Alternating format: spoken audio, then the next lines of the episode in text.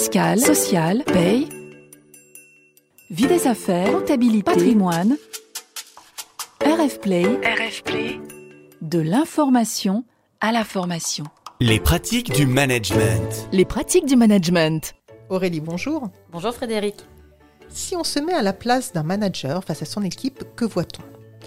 On voit une série d'individus, d'individualités, et ces personnes, ces personnalités, doivent travailler ensemble. L'idéal est que chaque individu trouve son compte et que les réalisations professionnelles soient au rendez-vous. Dit comme ça, on pourrait attendre du manager qu'il soit un magicien. Aurélie, vous êtes coach, psychologue, consultante, fondatrice d'Ajadi et nous allons dans cette 18e pratique du management nous appliquer à comprendre pourquoi et comment favoriser le dialogue dans une équipe pour que ces fameuses individualités fonctionnent bien ensemble. Des personnes qui dialoguent, on sait ce que c'est, on sait enfin qu'elles conversent, qu'elles discutent. Mm. Mais j'imagine que le dialogue dans une équipe, c'est plus qu'une conversation. Comment est-ce que vous le définiriez? Alors justement, j'allais rebondir sur votre, sur votre remarque. Euh, en fait, le dialogue, on peut confondre communication, conversation et dialogue. La communication, en fait, c'est euh, majoritairement non verbal, en fait, et ça concerne l'ensemble des espèces. On peut communiquer euh, par, par, les yeux, on peut communiquer par le sourire, on peut communiquer par les gestes. Il n'y a pas forcément de mots. La conversation, euh, c'est en fait un fil d'échange sans objectif de co-construction, sans livraison euh, de son point de vue. En fait, une conversation peut rester une conversation euh, de café superficielle où effectivement on partage quand même son point de vue, mais on n'est pas dans un dialogue. En fait, la différence pour moi dans le dialogue, c'est qu'il y a une ouverture, une analyse réflexive, une, volonté de rencontrer l'autre, le point de vue de l'autre, et donc, in fine, de la relation. Et du coup, est-ce qu'il faut qu'une équipe dialogue? Ah oui ça, ça me paraît clé. Et là, euh, en ce moment, je vois beaucoup de difficultés autour de ça. Euh, c'est-à-dire que les équipes disent on est une équipe, mais, mais en fait, il n'y a plus de dialogue. Euh, donc, oui, c'est important qu'une équipe dialogue parce qu'en fait, derrière le dialogue, il y a la relation. Et derrière la relation, ben, il y a la rencontre de l'autre, la rencontre des, euh, points de vue. Euh, ça permet de la créativité, ça permet de la qualité relationnelle, ça renforce la confiance et puis surtout, ça renforce une forme de sécurité psychologique. Par contre, pour qu'il y ait dialogue, il faut qu'il y ait confiance et il faut qu'il y ait sécurité psychologique. Est-ce que le dialogue va être seulement professionnel, sans aucune interaction personnelle? Est-ce que ça va être suffisant ou est-ce qu'il y aura toujours des petites interactions personnelles comme dans un dialogue d'équipe? Alors, dans un dialogue d'équipe, pour qu'il y ait dialogue, il faut qu'il y ait sécurité psychologique, comme je le disais. Donc, il faut qu'il y ait rencontre. Et pour qu'il y ait rencontre, il faut qu'il y ait une rencontre informelle. C'est-à-dire qu'il faut qu'on puisse euh, se connaître, connaître les valeurs des uns et des autres, connaître les, euh, connaître les besoins des uns et des autres, en tout cas dans une équipe.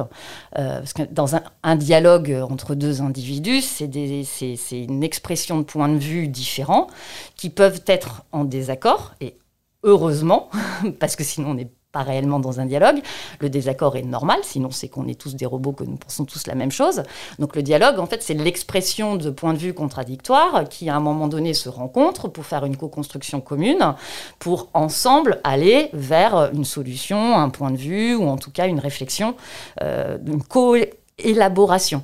Euh, donc dans une équipe, euh, effectivement, c'est clé d'installer ce dialogue et il peut y avoir de l'informel, parce que l'informel, en fait, améliore la, connaissance de l'autre, la qualité relationnelle. Voilà. Mais après, c'est une ambiance, j'ai envie de dire. Et comment le manager peut le favoriser, ce dialogue, dans son équipe? Alors déjà, la, première des choses, c'est que lui-même soit dans une posture et une ouverture de dialogue.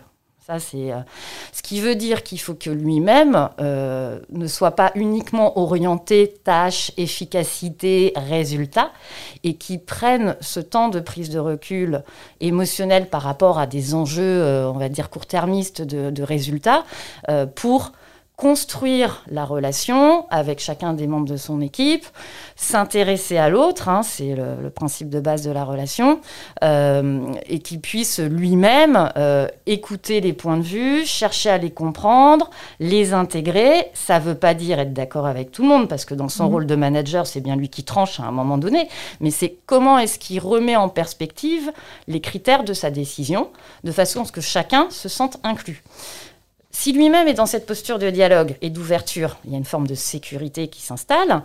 Et après, c'est comment il favorise la rencontre entre les membres de son équipe en installant des temps informels ou des temps d'atelier dans lesquels, effectivement, chacun va partager, comme je le disais, sur ses valeurs, sur ses besoins, euh, sur ses points de vue, sur euh, ses différences de personnalité. Parce que souvent, ce que j'observe aussi, c'est qu'il y a des dialogues, ou en tout cas, il y a des, il il y a des couacs de communication dans les équipes parce que bah, il y a des personnes introverties, il y a des personnes extraverties, c'est pas la même chose. Il y en a qui partagent beaucoup, il y en a qui partagent moins, il y en a qui sont, euh, euh, enfin voilà, comme on disait, plus orientés tâches, d'autres plus, dans l'empathie. Et euh, ces différences-là peuvent amener à des incompréhensions qui, si elles ne sont pas discutées et dialoguées, justement, peuvent amener après des ruptures de relations qui peuvent nous amener à des conflits. Euh, donc, favoriser la rencontre de l'autre et de la différence de l'autre, ça c'est un deuxième point qui peut mettre en, qui peut mettre en place. Et puis, euh, et puis le troisième point qui me paraît clé aussi, c'est faire un peu le rappel à la règle et le rappel au cadre. C'est-à-dire que s'il observe du non-respect ou s'il observe des jugements ou des rumeurs, euh, ou qu'il entend des rumeurs qui ne permettent pas, enfin, de, de, de, rendre sécure, on va dire, la, la, la prise de parole dans euh, c'est à lui de mettre le haut là et euh, de formuler le fait que son intention est qu'avant tout dans l'équipe, il y ait une qualité relationnelle et donc un dialogue. Je pense à un cas particulier qui est celui du manager qui a une équipe qui est assez importante, -hmm. assez nombreuse, euh, et qui lui-même n'équilibrerait pas le temps de dialogue qu'il a avec les différents membres de son équipe. Quel risque il prend à favoriser un dialogue avec certains, entre certains, à ne pas l'équilibrer avec d'autres et à ainsi peut-être diviser son équipe bah, je crois qu'en fait, vous, vous, avez donné un peu la, la, la, réponse dans votre question. Il prend un risque parce qu'il crée de l'insécurité, parce que c'est le meilleur moyen de créer en fait une forme de, on va dire, de, de, de, de, contrat implicite au niveau de l'équipe pour dire ah ben il écoute qu'un tel ou il y a qu'un tel qui, a ses, enfin, qui, qui peut lui parler. Euh, de toute façon, euh, il a fait venir tous ses copains parce que c'est plus mmh. avec eux qu'il a confiance. nous, il nous écoute pas. En fait, ça crée, s'il n'y a pas un équilibre, il peut y avoir des personnes dans l'équipe qui peuvent le vivre comme étant une attaque personnelle, comme un une trahison, un rejet, euh, un, un, manque de reconnaissance fort, euh, parce que ces personnes-là sont plus sensibles à l'empathie. Et ça va du coup créer un déséquilibre en termes de confiance en soi et de confiance en l'autre, qui après peut générer des rumeurs, peut générer de la contagion émotionnelle négative et qui peut générer des ambiances euh, un peu toxiques dans l'équipe que, qui sont compliqués après à détricoter. Donc en prévention, c'est bien qu'effectivement le manager ne marque pas de préférence par rapport à la, on va dire, à la prise en compte des points de vue des différents membres de son équipe. Par contre, à un instant T, dans une mission précise, certains membres de son équipe peuvent, de par leur rôle ou leur expertise, être plus enclins à être dans le dialogue, ou en tout cas à avoir un dialogue avec le, ce manager-là. Mais dans ce cas-là, il y a du sens, ça mm -hmm. se comprend. Donc à partir du moment où on donne une signification, où le sens est donné, on évite l'implicite, on évite les interprétations, et on évite, du coup, effectivement, de tirer des conclusions hâtives du genre euh, il n'aime qu'un tel ou euh, il, et moi il ne m'apprécie pas. Quoi. Comment est-ce qu'un manager plein de bonne volonté peut se rendre compte quels vont être les signaux d'alarme qui vont euh, mettre en avant que ça fonctionne pas si bien que ça le dialogue dans l'équipe Il y, y, a plusieurs signaux. C'est euh, déjà un, c'est l'histoire de rumeurs que j'évoquais. Mmh. Deux, euh, à titre individuel, s'il observe qu'il y a une forme d'isolement ou de repli de certaines personnes, ça peut être pour 36 000 raisons, hein, l'isolement, le repli. On en a déjà parlé sur des personnes en difficulté, mais ça peut être un, un signe. C'est qu'à un moment donné, il y a une personne qui s'isole. Euh, il peut y avoir euh, aussi, bah, du coup, cette perte d'engagement qui peut être oui. aussi, euh, qui peut être aussi un signal. Puis après, c'est quand euh, on lui demande en permanence de tout valider. C'est quand il n'y a plus aucune capacité de co-élaboration et de, enfin, de coopération mmh. entre les membres d'une équipe et qu'à chaque fois, c'est arbitrage. Là, il y a un sujet, effectivement, où il y a un manque de dialogue. Et si on a un des membres de l'équipe qui est euh, complètement réfractaire au dialogue Alors là, c'est intéressant de savoir pourquoi. Qu'est-ce qui fait qu'il est réfractaire au dialogue?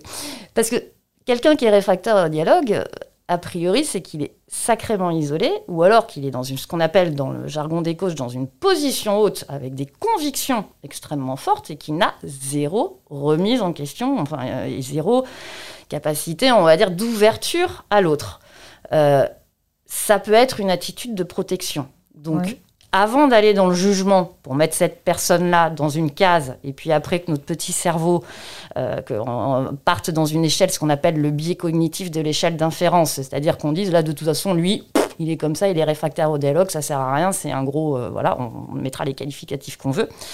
Euh, c'est déjà intéressant de comprendre quelles sont derrière les résistances émotionnelles et euh, les résistances cognitives qu'il peut y avoir chez cette personne-là. Maintenant, s'il est totalement réfractaire, ça ne veut pas dire qu'il va se livrer comme ça du jour au lendemain sur le pourquoi du comment.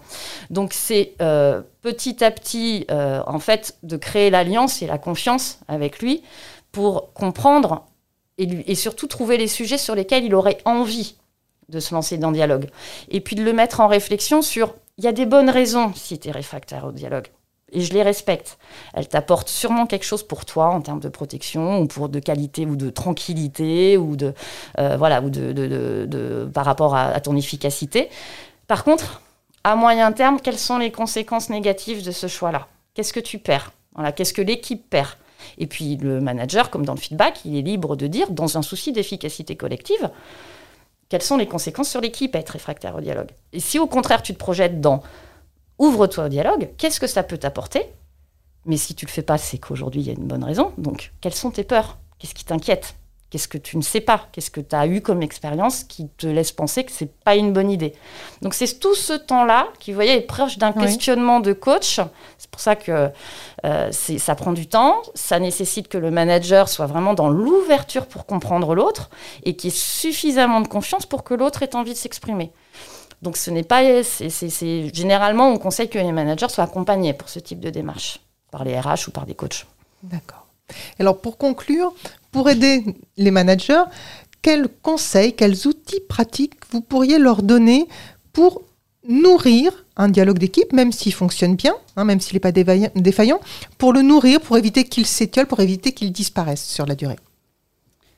Alors, bah, c'est ce que je disais euh, un petit peu tout à l'heure, hein, c'est que la première des choses, c'est de mettre en place les conditions de la sécurité psychologique, hein, c'est-à-dire qu'il y a un respect de la relation et qu'il faut que lui-même, le manager, pratique le dialogue. Donc il faut que lui-même, il s'observe dans sa capacité à dialoguer avec chacun des membres de l'équipe, comme on le disait. Donc il faut qu'il soit dans l'ouverture à l'autre, euh, dans cette ouverture au débat. Euh, comme je disais, c'est pas forcément, ça ne veut pas dire que ça va l'empêcher de trancher, mais qu'il soit toujours dans cette remise en perspective de l'objectif suprême et de la finalité et de l'intérêt euh, de comprendre le, le point de vue de l'autre, de l'intégrer et de le reformuler. Après, il faut qu'il prenne du recul sur ses propres biais cognitifs parce qu'il n'a pas forcément envie d'être en dialogue avec tout le monde. Euh, donc, éviter de mettre les gens dans une case. Ça fait partie de son rôle de favoriser effectivement le dialogue. Euh, qui prenne du, coup, du recul aussi du coup sur ses, sur ses émotions, euh, qui, ne repre- qui ne prennent pas des remarques comme des remises en cause euh, personnelles, hein, de façon à ce qu'il reste ouvert à la posture et au point de vue de l'autre. Donc, c'est encore une fois une posture d'ouverture et d'accueil hein, et non de fermeture. On n'est pas dans le dialogue, il n'y a pas d'attaque ou de défense, hein, c'est de la coopération et co- co- collaboration qui mettent en place du coup des techniques d'écoute active, de questionnement ouvert, euh, comment, qu'est-ce qui fait que tu dis ça, pourquoi penses-tu ça, euh, voilà, quel est ton point de vue, qu'est-ce que ça nous apporterait, euh, de reformulation, et puis qu'il ose faire preuve d'assertivité pour mettre les limites lorsque euh, c'est pas ok ce qu'il peut entendre ou ce qu'il peut peut voir. Assertivité veut pas dire écraser l'autre, veut juste dire là dans ce que j'entends c'est pas ok, ça correspond pas au cadre et voilà comment est-ce qu'on pourrait faire différemment. Ça, c'est sa partie à lui. Après, pour le favoriser dans l'équipe, ce que j'évoquais, hein, c'est prendre des temps de réflexion communs, favoriser, euh, proposer ça à l'équipe pour favoriser le partage de pratiques, le soutien social, la créativité, l'intelligence collective, permettre effectivement cette rencontre entre les membres de l'équipe sur leurs valeurs, sur leurs besoins, sur euh, euh, leur, leur envie de contribuer au, au projet commun, et puis je dirais, former les membres de l'équipe, en tout cas voir avec les RH pour former les membres de l'équipe à la pratique du feedback constructif et puis de la, et au développement de la compétence d'assertivité. Parce que le but, c'est d'éviter que le tuyau de la relation entre deux membres de l'équipe se bouche. Merci Aurélie pour cet échange sur ce beau sujet positif que nous livrons à la réflexion de nos auditeurs pour cet été. Merci Frédéric, très bel été. Très bel été à vous. Et je vous rappelle que vous pouvez trouver les conseils d'Aurélie sur le site d'Ajadi, que vous pouvez réécouter les précédentes pratiques du management sur rfplay.fr, Spotify, Deezer, Apple et Google Podcast. Merci de nous avoir écoutés. Nous vous donnons rendez-vous pour un nouveau podcast à la rentrée, après une pause estivale que nous vous souhaitons reposante et ressourçante. À bientôt. Retrouvez tous les podcasts de RF Play et plus encore sur rfplay.fr.